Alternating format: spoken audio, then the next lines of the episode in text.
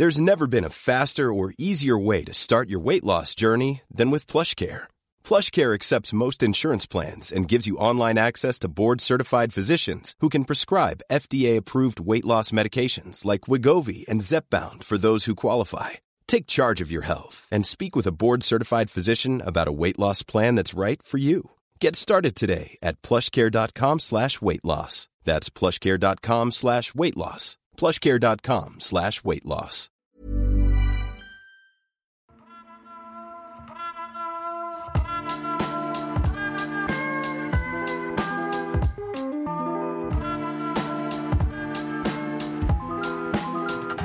C'est le plus simple et le plus petit de tous les atomes.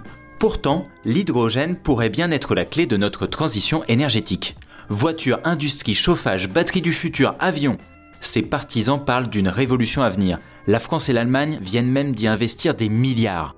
Sauf que, sauf que l'hydrogène, c'est pas si propre que ça. Actuellement, c'est même une catastrophe environnementale de plus.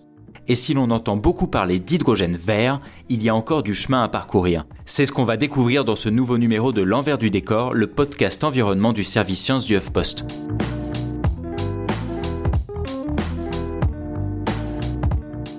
Moi, c'est Grégory, journaliste scientifique, fan de Lavoisier, et je suis avec Mathieu, journaliste scientifique. Et fan de Larousseau, mais ça n'a aucun rapport.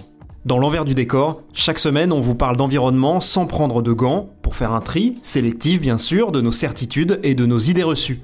Parce que vous pensez sûrement que la planète va mal, et franchement vous avez raison, mais on voudrait vous aider à comprendre d'où viennent vraiment les problèmes, et peut-être même les solutions qui vont avec. Mais attends, juste pour savoir, hein, pourquoi fan de Lavoisier? Tu parles bien sûr d'Antoine Lavoisier, 26 août 1743, 8 mai 1794, euh, inventeur du système métrique. Ah exact, toi aussi t'es un grand fan. Ça a un lien avec notre sujet du jour. De même, Lavoisier, c'est le chimiste français qui a donné son nom à l'hydrogène. Et c'est aussi le chimiste qu'on connaît tous via sa fameuse punchline Rien ne se perd, rien ne se crée, tout se transforme. Ok, compris. C'est vrai que cette phrase, elle illustre bien tout l'enjeu autour de l'hydrogène. Tout ça, c'est une histoire de transformation. Voilà, l'hydrogène, ça n'existe pas sur Terre tel quel. Mais on le retrouve dans plein de molécules. Du coup, il faut les casser ces molécules pour avoir de l'hydrogène, souvent sous forme de gaz.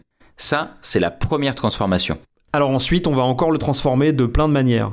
Aujourd'hui, le gaz d'hydrogène, on l'utilise surtout dans l'industrie, par exemple pour fabriquer de l'ammoniac en le combinant avec d'autres atomes. Mais il y a plein d'autres usages possibles qu'on connaît déjà. Je te donne juste un exemple, le chauffage des habitations en le mélangeant au gaz domestique. Et surtout, on peut le transformer en électricité grâce à une pile à combustible. Alors, le fonctionnement d'une pile à combustible, en gros, on met de l'hydrogène, de l'oxygène, et ça produit de l'électricité et de la vapeur d'eau. Donc je résume, hydrogène égale électricité plus eau. Bah c'est parfait quoi. C'est un peu comme une batterie avec une énorme capacité et qui se charge super vite. On peut même imaginer l'utiliser dans des voitures, dans des avions, dans des fusées. De quoi révolutionner les transports En théorie. Sauf qu'il y a un petit problème. Et oui, parce que si la pile à combustible ne rejette que de l'eau, pour produire de l'hydrogène par contre, c'est nettement plus sale. La méthode la plus utilisée, c'est de prendre du méthane. Pourquoi du méthane? Parce que ce gaz, c'est du carbone et de l'hydrogène. Donc on sépare l'hydrogène du carbone. Sauf qu'en faisant ça, tu libères aussi du CO2, c'est logique. Et nous, à l'envers du décor, eh ben on n'aime pas le CO2. Heureusement, il y a une autre technique pour créer de l'hydrogène propre. Ça s'appelle l'électrolyse. J'ai trouvé une vidéo du CEA qui explique ça en détail. Les plaques bipolaires en contact avec l'anode sont alimentées en eau. Ici, les molécules d'eau sont soumises à un potentiel électrique qui va déstabiliser les liaisons chimiques. Bon ok, en fait c'est un peu trop précis, surtout sans les images. Donc on va plutôt demander à notre collègue Paul, qui a travaillé sur le sujet, de nous expliquer comment ça marche. Mais genre simplement Paul, hein Bah ça tombe bien parce qu'en plus je crois que c'est assez simple. La base du truc c'est de prendre de l'eau. Euh, L'eau, si tu te souviens bien de tes cours de physique, c'est H2O la formule. Et donc nous, ce qu'on va faire, c'est essayer de séparer les atomes d'hydrogène, qui sont le H, et ceux d'oxygène, O2. Et donc pour ça, c'est très simple, il suffit de faire passer l'électricité dans de l'eau, et paf, ça casse la molécule en deux. Et du coup, on récupère d'un côté l'hydrogène et de l'autre l'oxygène. Ah bah voilà, merci Paul, là c'est simple.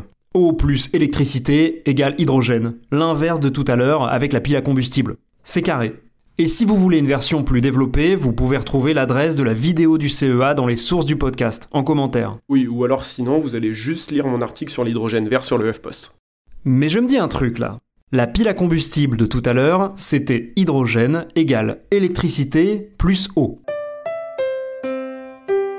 Mhm. Et Paul vient de nous dire que l'électrolyse, c'est eau plus électricité égale hydrogène.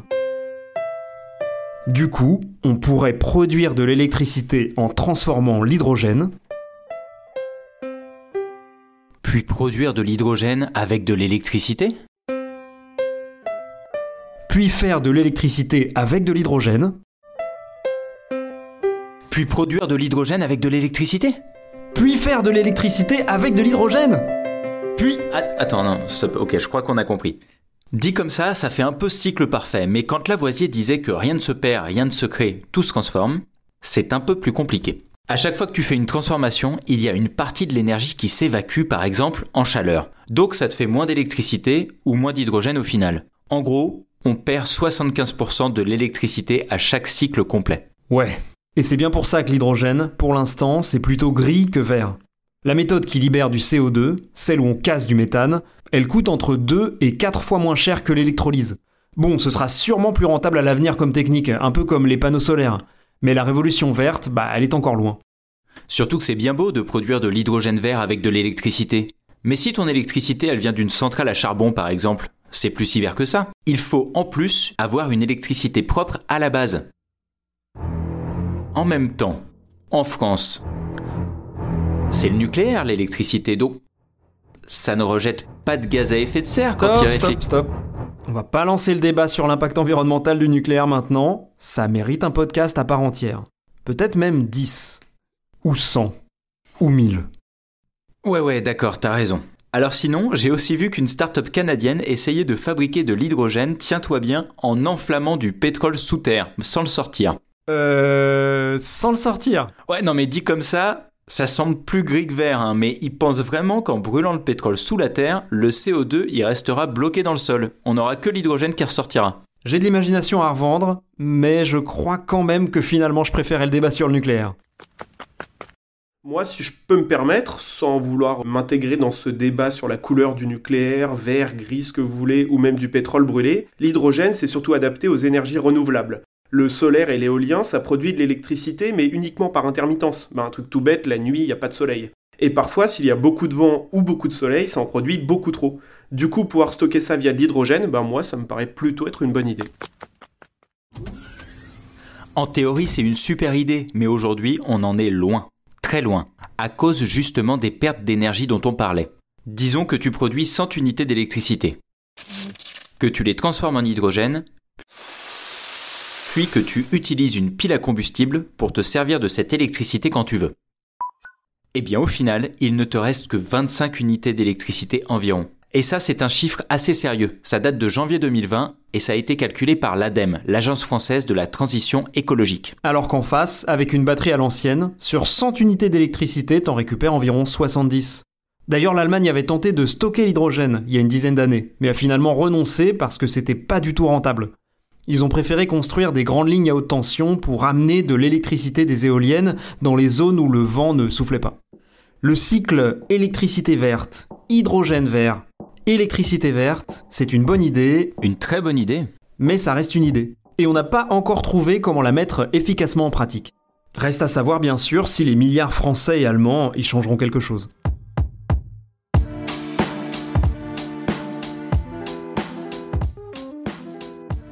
L'hydrogène vert, aujourd'hui, c'est au mieux un espoir, au pire un mirage. Certes, ce gaz réussit l'exploit de propulser voitures, bus et avions en ne relâchant que de la vapeur d'eau. Il pourrait même révolutionner de nombreux usages industriels. Mais sa création, c'est aujourd'hui une catastrophe pour la planète. Pour que l'hydrogène soit l'énergie de demain, il faut réussir à le produire de manière durable et donc avec de l'électricité. Mais pour cela, il faudrait que le processus soit rentable et surtout que l'électricité soit elle-même verte. Ce n'est donc pas tant l'hydrogène qui créera la révolution, mais plutôt la révolution verte qui permettra à l'hydrogène vert d'exister. Et voilà, L'hydrogène, qu'il soit vert, gris ou d'une autre couleur, on n'a pas fini d'en entendre parler. Mais comme on vient de vous le dire, attention à l'emballement et au risque de greenwashing quand on parle de cette source d'énergie. Salut Greg et salut à tous, merci de nous avoir écoutés. Si ce podcast vous a plu, n'hésitez pas à laisser un commentaire et à vous abonner sur votre appli préférée. Vous pouvez aussi en discuter sur les réseaux sociaux, le hashtag c'est envers avec un T du décor. On se retrouve très bientôt.